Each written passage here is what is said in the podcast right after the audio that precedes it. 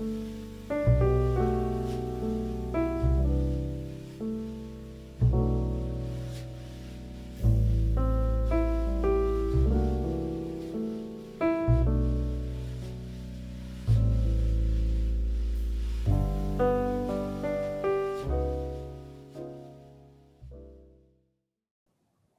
応深夜のゆるゆるポッドキャスト純喫茶エピソードへようこそ。私が金田です。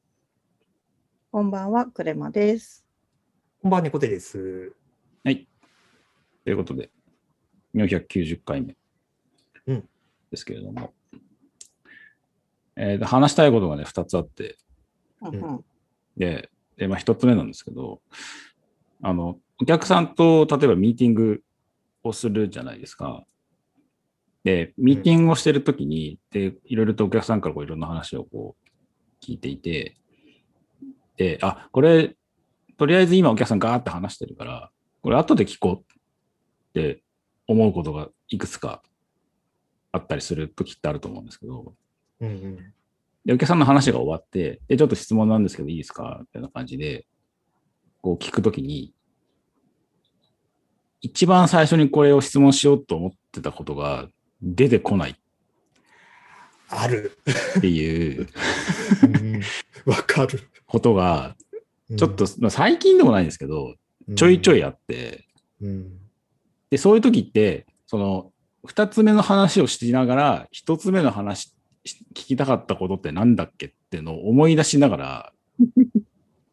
話してるんですよ。うんううんん。で、それって、その、文脈がつながってればまだたどりやすいんですけど、一個一個のアジェンダが別々の場合、もうほぼほぼもう道がもう、自分の脳内のその会話の道がもう、どん、どんつきなんですよ。その。袋小路になってて、あれ、この道違ったっけってなってる。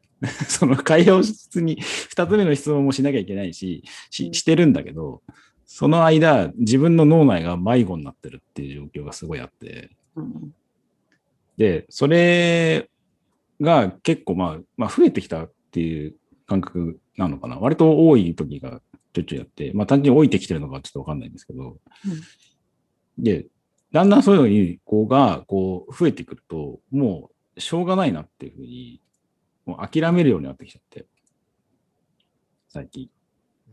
じゃあ聞かないってこと？会議中に？でも、できればその時に聞きたいんで、一応、迷子は迷子なりにも、そのいろいろこう模索はするんですよ。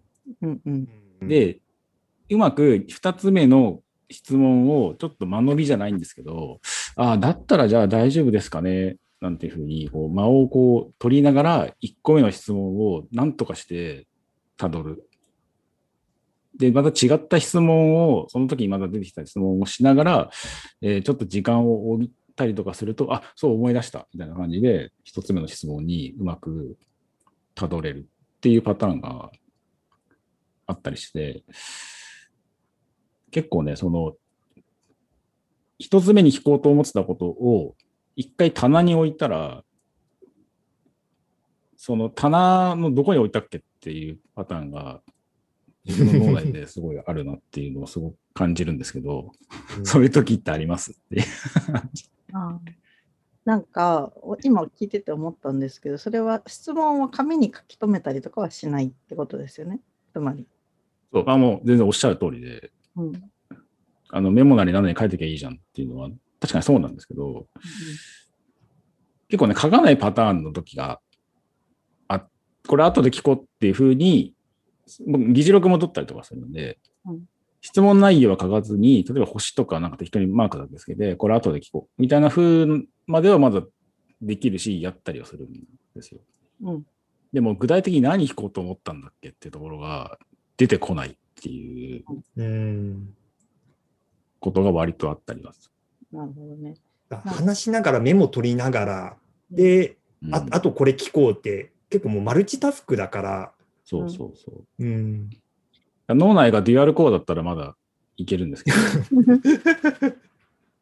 どうしてもシングルのね、そううん。古い OS 積んでるんで、うん。どうしてもね、あのー限界があるっていうのと、その最初にちょっと言った、その会話に関してもそうなんですけど、道筋がつながってないと、うんやっぱ辿れないなっていうのがあるんですよ。でも、ミーティング上はアジェンダってこう、それぞれが独立してるから、うん。